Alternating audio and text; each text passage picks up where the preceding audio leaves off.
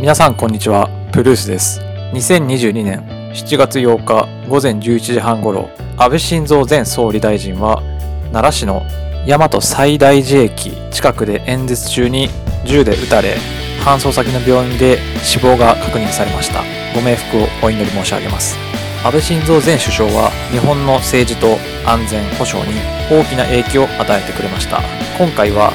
アメリカ合衆国政府が運営する国営放送ボイスオブアメリカのニュース記事 Japan's Abe brought last cha- lasting change to country's defense approach を参照しながら安倍晋三前首相の死が日本をどう変えるかについてブルース独自で考察していきます。まず結論から申し上げます。安倍晋三前首相が暗殺されたことによって日本がどう変わるかという点について政府、官僚から国民主導の政治へ真の意味で切り替わるというふうに考えています。今は誰が正しくて、誰が事実をねじ曲げて、日本以外の利益になるように日本を貶めているのか。これは一般市民である我々国民一人一人でも様々な発信者からの情報や世界各国からリリースされているニュース、書籍含めて誰もが心眼を見極められるようになったという事実が昨今の状況です。今、各大手マスコミ、まあ、オールドメディアと言われているテレビや新聞社を中心にですね、安倍晋三前首相を批判する立ち位置から安倍さんを説明するようなことも出ているとは対照的にですね、世界中ではトランプ前大統領をはじめ、世界中の方で黙祷が捧げられたり、安倍さんの評価が大きく影響力をもたらしているという認識を改めて管理させるような動きが見られました。日本のマスコミ、まあ、一部有識者や政党と一般国民から見た安倍さんへの評価、やはり国民としてはどちらを取るのか、もちろん一部失敗してしまった、うまくいかなかった政策もあったかもしれませんけども、やはり日本が向かっていく方向性として、安倍さんが導いてくれた方向性は間違っていなかったというふうに私たちは認識することになるでしょう。つまりこれは政府に頼るんじゃなくて、もう国民からもっと積極的に働政府に働きかけて、国民主導で政治を動かしていく必要があるのではないかという危機意識が生まれてくると思います。本当の国民主導の政治が始まっていく一つの転換期だと私は考えています。国家安全保障という概念があります。まあ、これはいかに国を守っていくかというところの枠組みの話なんですけれども、例えば今のウクライナ情勢や今後起こる台湾有事に際して、安倍首相の作った枠組みがあったからこそ、日本が他国に協調して、まあ、軍事物資をウクライナに送ることができるとか、まあ、そういった対応ができできるようになったわけです。ここで一つ、やっぱり安倍さんの凄さというところが分かるとすると、2013年、もっと遡れば2006年ぐらいだと思いますけども、その時点からやはり日本国民が今まで考えていなかった有事、危機管理意識が低かった時代から、こういう台湾やウクライナ情勢の話が出てくるとは誰も思ってなかったわけでして、それを見据えて日本を守るため、世界で弱い立場に置かれている国を守るために何ができるのかと。ということで、グローバルな視点から見て、日本を守るための制度の実現を取り組んだ人が安倍さんが初めてだったというふうに思います。この功績はやはり世界中で評価されることになりました。これを SNS を通して認識したユーザーは、もう自分たちも危機はそこまで来ている。一部の政党や政治家が行っている思想や取り組みがすでに時代遅れで、かつ現代に対応しきれてないもの、もしくは日本の利益ではなくて他国の誰かの利益のためになっているのではないかということで、おかしな方向に進もうとしている日本に対して国民からの反発というのはさらに大きくなっていくだろうと予想されます。憲法改正についても同様です。9条という、まあ、比較三原則の話ですとか、自衛隊を明記する明記しないの話、自衛隊は違憲であるということが前提だった昨今ですけれども、徐々にそれが変わってきています。マスメディアや一部政治家、権力者による誤った恣意的な情報が流されて、自衛隊はなくてもいいんじゃないかということで、散々浮き目に合わされておりました。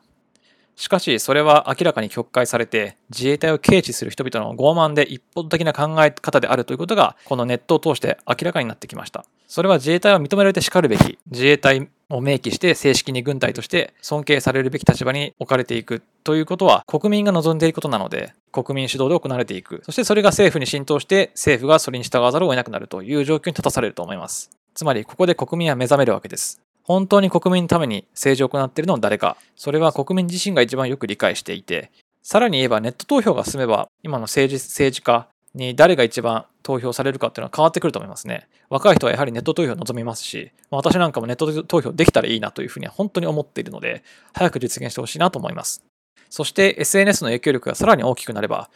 誰もが立候補してお金もなく少ない資金でレバレッジを効かせて、本当に自由闊達な議論、意見、そしてそれがその人が政治家になって、本当に政治を変えていく可能性も出てくるようになるかもしれない。ということで、個人が活躍できる時代においてですね、国民主導になっていく、本当に必要な情報、ちゃんと動いている政治家が認められていくような透明化されていく時代が来ると予想しています。以上が結論になるんですけども、少しちょっと安倍さんの生涯や安倍さんの施策について触れていきたいと思います。安倍さんはどんな人だったのかと言いますと、第二次世界大戦後の日本の他のどの首相よりも長く内閣総理大臣を務めています。日本の経済安全保障政策の重要性を指摘したり、中国の成長する力に対抗するために、日本はもっと多くのことをすべきだというふうに考えていました。39歳の時、1993年で初めて議会に選出されています。2006年に日本最年少の戦後首相に就任しています。じゃあ何を安倍さんは行ったのか。まず一つ、アベノミクス。安倍晋三さんは2012年、3本の矢というものを使って日本経済を20年にわたる停滞から立ち直らせるという施策、アベノミクスを打ち出しました。まず一つは金融政策。二つ目が財政出動。三つ目が構造改革。まず一つ目の金融政策についてですけども、極度の金融緩和で短期金利をマイナスにして、借金と消費をしやすくする政策が金融政策です。そして財政出動、企業に対する税制優遇の実施、インフラ整備などで政府支出の増加、政府が日本国内における仕事のニーズを作り出し、それを企業が請け負ったりとか、で企業そのものに対して税制、より新しい事業に投資していくようなお金を作り出す。そのための財政出動というものがありました。そして構造改革。これは企業の改革、働く女性を増加させること、労働の自由化、労働現場への移民受け入れなどでビジネスをめぐる負担を軽くして経済成長を促していく。この3つです。で、これによってアベノミクスというのはですね、企業の経常利益が2012年度48兆円くらいからですね、2018年には過去最高の83兆円まで増えたという実績がございます。有効求人倍率も0.82倍、1倍下回ってた時期、2012年から1.64倍まで。ちなみにコロコロナ禍前の2019年12月は1.57倍でした。家計はどうなったのか？総世帯のうち勤労者世帯の実収入は1ヶ月平均46万円2012年から51万円まで増えたということで増加増加傾向にあったと。ただ、一部の有識者や政党から言わせれば、貧困の差を生み出した貧困を拡大させたという指摘もございます。安倍さんは当初、トリクルダウン、富裕層が富めば低所得層に含めた広い層にも恩恵が及ぶという考え方を考えていたんですけども、これはまあそこまで恩恵は受けなかったのかなと二極分化、所得、資産格差も進んだとも言われています。まあ、成功した企業、運気を受けた企業とそうではない会社及び個人がいたのかなということで、まあ、なかなか全体最適というのは難しかったかもしれません。もし安倍さんのこの考えていたトリクルダウンがうまく働けばですね、低所得者の人たちに対しても恩恵が受けられて、こういった批判は出てこなかったのかと思います。これはアベノミクスというよりは、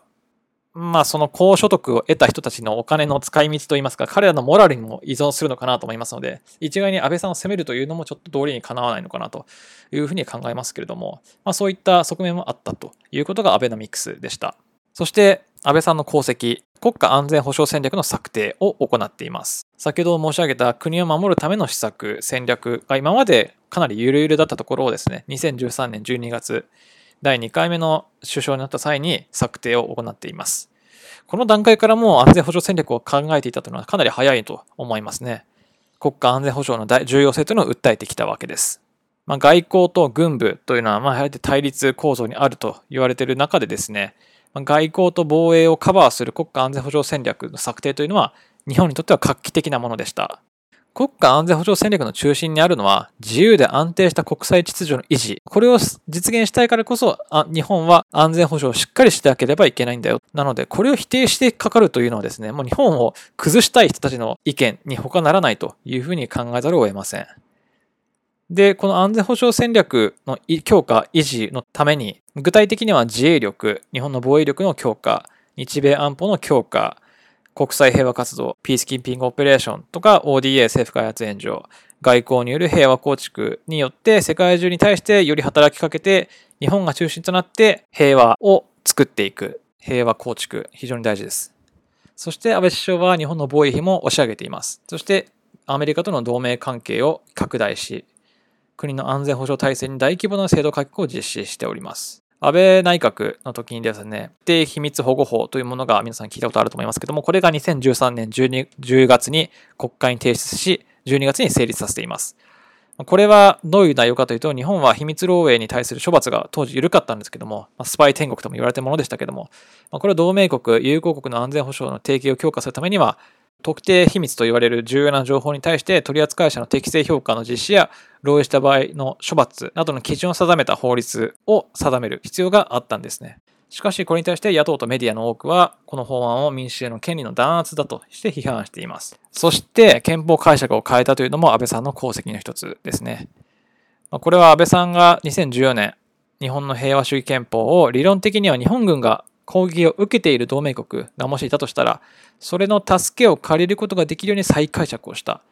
これは何を言ってるのかというと、集団的自衛権の枠組みに入るということになります。集団的自衛権というのは、他国との同盟関係にある国々、どっかの国が襲われれば、そこに対して同盟国として、馳せ参じて一緒に防衛ないし、対抗していくというものです。で、それは他国から見ても同様で、日本がやられてしまえば、やられる状況に立たされれば、集団的自衛権の行使ということで他国からの軍隊が送り込まれて敵対して侵攻してくるどっかの国がやってきた場合にそれに対して日本と共に戦ってくれるというその枠組みが集団的自衛権ですね。で、これも当たり前っちゃ当たり前なんですけどもこれをま批判して出てきた人たちもいるわけです。ですけどもこの解釈を変えることによって集団的自衛権は可能であるというふうに再定義しました。このね、安全保障に対してやっぱ日弁連とかも批判的な立場だと言われてますけども、まあホームページでも今も書いてありますよね。あの、集団的安全、あの、この憲法解釈を変えて、集団的自衛権を行使するようにさせたのは、まあ、良くないことだということで、まあ、反対をしています。しかし、これによって、まあ、昨今のウクライナや香港のような侵攻リスクっていうのは軽減される可能性は大いにあるので、もう当たり前なんですけども、こういった侵攻リスクを抑えるために、やっぱみんなで一緒に守っていこうという立場が必要なんじゃないかなというふうに考えます。ということで、まあ、安倍さんの功績を称えつつですけれども、まあ、もちろん完璧だったかといえばそうではないかもしれません。ただ彼が行残した日本に対しての功績というのは非常に大きいですし、まあ、彼の死してもなお、やっぱ生き続ける日本にとって何が必要なのかっていうことは、誰一人一人がそれを理解し始めて生きているというふうに思います。日本はどう変わるのか、安倍前総理の暗殺がもたらした影響、これは政府官僚から国民主導への政治に切り替わる一つの転換期であるということです。頼り頼りのないと言いますか、まあ、これ以上国を担う気力がない政治家に対して国民が引っ張っていく国民が正しい情報を経て世界と協調して新しい国を作っていく。全く違う政治がこれから行われていくのではないかというふうに予想されています。予想されます。非常に楽しみだと思います。以上ブルースでした。そして安倍首相、本当にご冥福をお祈りいたします。